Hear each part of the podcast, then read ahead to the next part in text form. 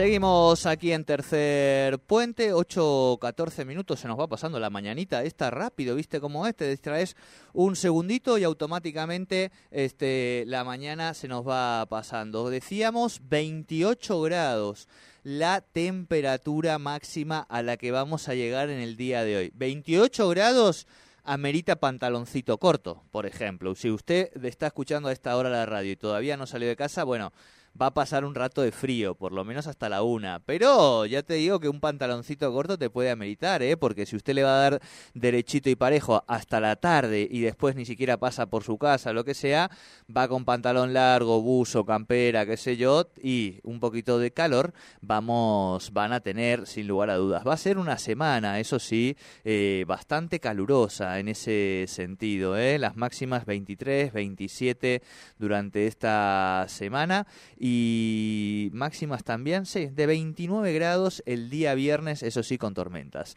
Bien, ya estamos en comunicación con nuestro siguiente entrevistado, ahora sí hemos podido contactarlo y lo vamos a saludar ya al intendente electo, ex intendente ya, mandato cumplido de la querida localidad de Centenario, Esteban Cimolay, para hablar justamente de esta transición de gobierno eh, con la actual administración de Javier Bertoldi. Esteban, muy buenos días te saluda Jordi Aguiar, bienvenido a Tercer Puente. Buen día Jordi para vos, para toda la y. Bueno, muchas gracias eh, por atendernos, Esteban. Recién hablábamos con Jorge Nahuel, referente de la Confederación Mapuche. Vamos hablando con distintos sectores de la sociedad civil a propósito de qué está pasando en esta transición de gobierno tan extendida en el gobierno provincial y en muchos casos algunos nos plantean la ausencia de este, funcionarios con los que dialogar, algunos que les han pateado su agenda para que las vea el próximo eh, gobernador. Vemos que hay una relación permanente entre el gobernador actual y saliente y queremos saber qué está pasando también en otras localidades como es la querida localidad de Centenario, Esteban. Sí, la verdad que sí, la verdad que nosotros celebramos de un primer momento que estas transiciones de gobierno sean en tiempo y en forma, porque en realidad mucha previsibilidad hacia lo que viene. En Centenario lamentablemente no tenemos esa oportunidad de, de tener una transición formal. Estamos trabajando mucho, hace mucho tiempo, como para poder generar un diagnóstico real de la sociedad, que es un diagnóstico que hoy contamos desde un hecho desde el equipo de, nuestro partido vecinal, pero bueno, no hemos tenido la suerte aún de, ser convocados por el intendente, si bien estamos charlando eh, funcionarios municipales y, y este tipo de información, no es la información que nos que nos gustaría tener como para poder planificarnos y anticiparnos a todas estas problemáticas teniendo centenario, ¿no? Claro, eh, ¿por qué crees que está pasando esto, Esteban? La verdad que uno hace un, un análisis y muchas veces no, no, puede llegar a un buen puerto de, de entender esto. Nosotros cuando fuimos gestión y nos tocó perder, hicimos 10 eh, audiencias públicas de carácter público, de transición, donde expusimos todo lo que se dejaba, todo lo que se había hecho y lo que se tendría que haber continuado. Y, se mostraron todos los números y se hicieron certificadas por escribana. Entonces, entendemos que son procesos que, que los vecinos de Centenario se lo merecen porque en realidad no se está hablando de una disputa política, se está hablando del desarrollo de una localidad. Entonces, creo que al momento de uno tomar una responsabilidad de ser candidato y de conducir los lineamientos de una ciudad, eh, se está comprometiendo con el vecino y creo que ese respeto tiene que ser mutuo porque el vecino lo acompaña con el voto.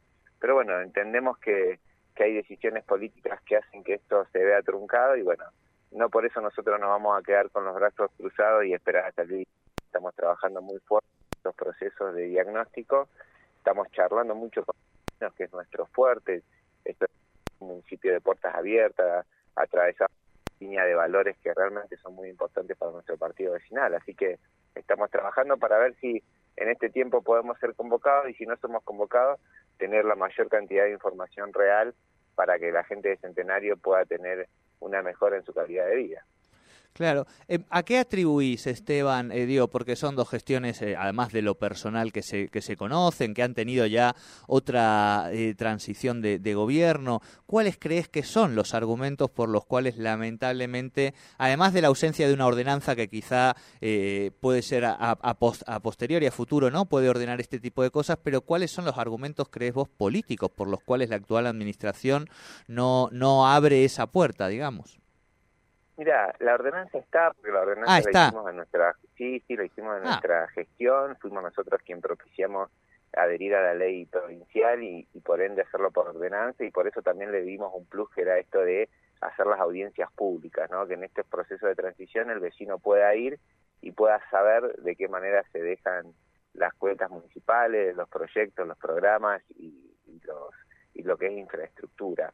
Después, en cuanto a los argumentos, la verdad a creer porque como nosotros fuimos totalmente diferentes, eh, se me hace que, que no apostar a una transición. Me cuesta creer por qué no, ¿no? Porque en realidad no es contra una persona, sino contra la sociedad. Claro. Creemos nosotros que, que bueno, estas cuestiones de, de una política partidaria muy ataña, que, que tiene que cambiar, que tiene que madurar, que, que realmente hay eh, un mensaje muy claro en el voto del vecino en la localidad de Centenario, entonces uno tiene que interpretarlo, tiene que leerlo y tiene que saber lo que la gente está diciendo. Entiendo que puede ser un poco de eso, que puede ser un poco de incapacidad, que puede ser un montón de cuestiones que hacen que hoy no tengamos esos procesos de transición como corresponden, ¿no? Claro. En ese sentido, Esteban, y de acuerdo al al conjunto de diagnósticos que vos bien contabas este, que, este, que, están realizando, que siguen hablando con los sectores, con los vecinos, ¿qué es lo más urgente que vos crees que cuando asuman las responsabilidades nuevamente de gobierno tienen que ocuparse? Jordi, sin lugar a duda, la, el, la responsabilidad número uno que tenemos como funcionarios es atender al vecino de Centenario, que hace mucho tiempo que no se lo atiende en el cara a cara, ¿no? A partir de ahí hay prioritaria de servicios que tiene que ver con la atención en la distribución del agua potable, en lo que es energía eléctrica, en lo que es gas, en lo que es cloaca. Sin lugar a duda, la campaña electoral que pudimos hacer puerta a puerta arrojó indicadores donde tenemos que atenderlos urgentemente. El servicio, después de la atención al vecino, es fundamental. Y después se está trabajando en todo un programa de políticas públicas que realmente van a dar un reconocimiento al vecino de Centenario, ¿no? Reconocimiento a, a poder volver a más en Centenario, a poder generar actividades donde realmente eh, estas tres matrices económicas muy importantes que tengamos que tenemos en Centenario hoy puedan crecer, que es la matriz productiva y rural, tenemos más de 2.000 hectáreas bajo un riego que es excepcional en Centenario y hay que diversificar esa economía y poderla poner en, en valor, tenemos que con, esta matriz hidrocarburífera que es tan importante para la provincia y que Centenario se encuentra en una zona estratégica porque es el ingreso a Vaca Muerta con una prestación de servicios muy importante, sin desmerecer las localidades de Añelo, Chañar y demás que, que tienen una presencia muy importante y muy fuerte en lo que es seguro, pero Centenario es la ciudad más próxima, es la más próxima a la capital, es una ciudad que está a tan solo ocho minutos del aeropuerto, entonces creo que hay que potenciar esa matriz hidrocarburífera y seguir apostando a la matriz comercial. Centenario necesita tener ese impulso comercial que, que dé más prestaciones, que más mano de obra local, que la gente de Centenario haga que lo que consume lo pueda consumir en nuestra localidad. Entonces creo que eh, diversificar estas tres matrices para nosotros va a ser muy importante durante la gestión. Claro, clarísimo.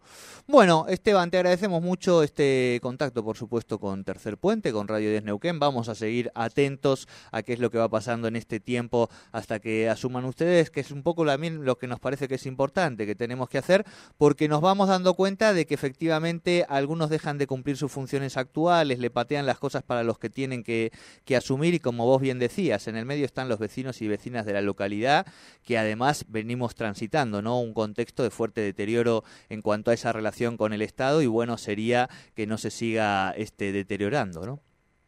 No, totalmente, muy muy de acuerdo con lo que decís. Nosotros, quien te habla, ha sido uno de los primeros que, que ha salido a hacer una campaña electoral sin hablar mal absolutamente de nadie, sin opinar de las otras propuestas electorales y mucho menos de las personas. Creo que la política hoy tiene que tener esa madurez de, mirar al vecino y de trabajar en, propuestas y en proyectos concretos. Entonces, creo que necesitamos bajar todo este de violencia política que hay. Nosotros como funcionarios y como personas somos los que tenemos que dar el ejemplo, así lo hemos decidido y hemos sido fuertemente criticados justamente por no salir en muchas oportunidades, pero bueno, entendemos que, que la gente eligió, que la gente supo eh, interpretar este mensaje de, paz y de, y de bajar los decibeles y trabajar en pos de mejorar la calidad de vida del vecino, así que estamos muy contentos y se lo vamos a, a retribuir con mucho trabajo, con mucha honestidad y dándolo todo para que realmente el día a día de los vecinos de Centenario y, y por qué no también el de los neuquinos pueda ser un poquito cada día mejor, ¿no?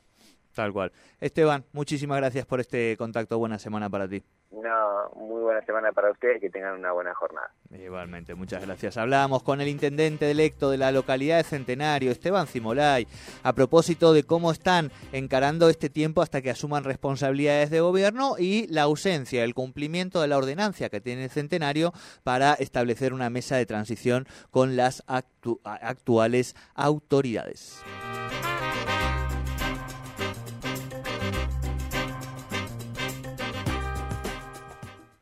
Si cobras tu sueldo o jubilación en Santander, tus miércoles son super miércoles. Tenés hasta 25%